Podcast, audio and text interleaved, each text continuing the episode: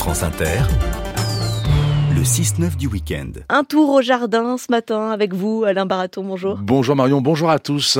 Il n'a pas toujours été possible en France de manger des prunes, c'est la Et saison. oui, et oui, pour en déguster, il faut en effet attendre le retour des croisés partis de France en 1146. Arrivés à Damas en 1148, ils découvrent le prunier, un arbre qui pousse à l'état naturel dans cette région de la Syrie.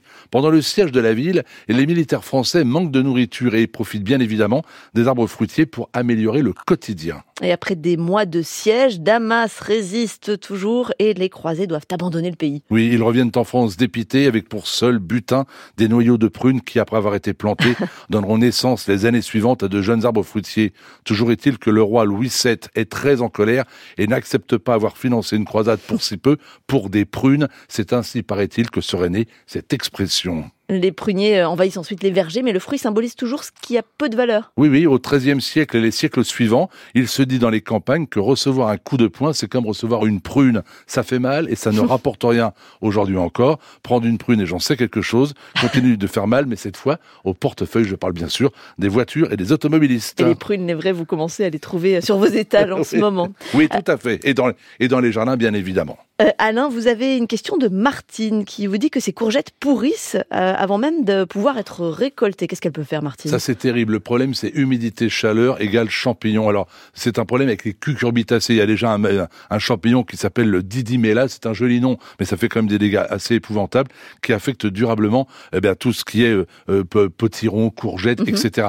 Ce qu'il faut faire, c'est planter les végétaux à distance respectable. Éviter de planter les courgettes trop proches les unes des autres. Arrêtez de les arroser plus que de raison.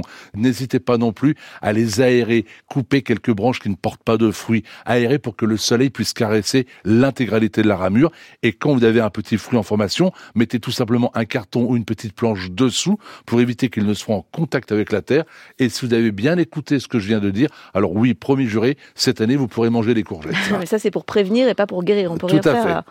Oui. Martine, elle peut, elle peut rien faire pour Ah non, guérir non, ces une fois que la maladie s'est mise, on ne peut pas. Parce qu'en admettant même qu'il existe des produits dits fongicides, Mm. le temps pour que le traitement fasse son effet, ce sera trop tard, le végétal sera mort. Je ne crois guère dans le domaine du jardinage aux produits curatifs. Les produits préventifs, pourquoi pas Curatifs, on oublie. Jean-Jacques vous demande si les fruits de l'argousier sont comestibles. Ne pas confondre l'argousier et l'arbousier. Mm. L'argousier, ils le sont, mais moyennement, ils sont pas terribles. L'argousier, ils le sont moyennement, mais pas terribles. En un mot, l'argousier, on l'appelle également l'hypophée rhamnoides, est un arbuste très épineux qui produit à la fin de l'automne des petites baies jaunes orangées. Et elles peuvent être utilisées, je parle des, des baies, en gelée ou en confiture. Donc oui, on peut les manger sous cette forme-là, mais honnêtement, honnêtement, il n'y a pas de quoi non plus déplacer les montagnes. Soline vous dit qu'elle a planté des asperges il y a 10 ans qui continuent de produire. Est-ce qu'il faut envisager de les remplacer? Mais pourquoi changer forcément une culture quand celle-ci fonctionne? L'espérance de vie d'un pied de d'asperge est d'environ 15 ans. Tant que vos asperges donnent, profitez-en, cueillez-les. C'est tellement bon au printemps de déguster les asperges, donc ne touchez à rien.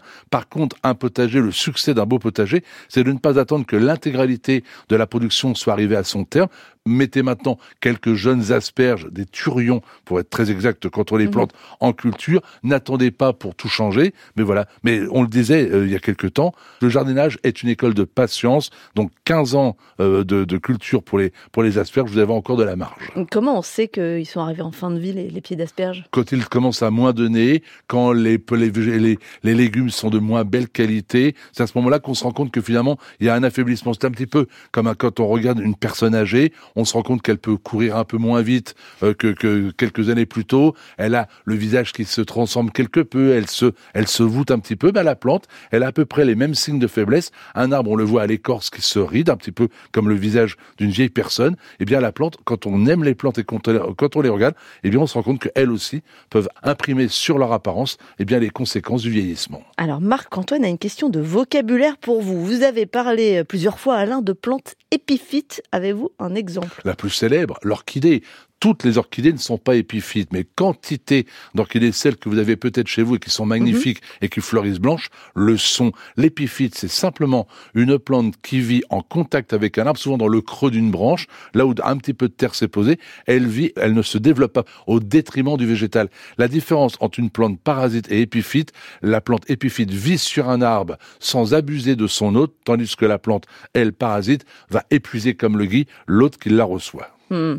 Thierry vous demande s'il est souhaitable de supprimer les fleurs fanées des bruyères. Vous imaginez le boulot qu'il y a à faire, évidemment. Les toutes on, oui, on peut le faire Avec à la sécateur. Ouais, tout à fait. Ou à taille, au taille pourquoi pas. Mais alors effectivement, le simple fait de tailler donnera un petit côté plus plus plus plus beau. Mais quand vous allez, par exemple, dans le sud-ouest, je dois vous avouer que j'ai une tendresse particulière pour le sud-ouest. Quand vous découvrez ces forêts de pins à perte de vue, quand on voit ce sous-bois orné de de de bruyères qui fleurissent merveilleusement bien, elles n'ont jamais vu un seul jardinier venir couper les fleurs fanées. Comme quoi, la plante n'a pas besoin d'être de, de nous pour être belle. Là, on peut le faire pour son jardin, mais c'est vraiment si on n'a rien d'autre à faire. Merci Alain, jardinier en chef du parc de Versailles. On vous retrouve la semaine prochaine.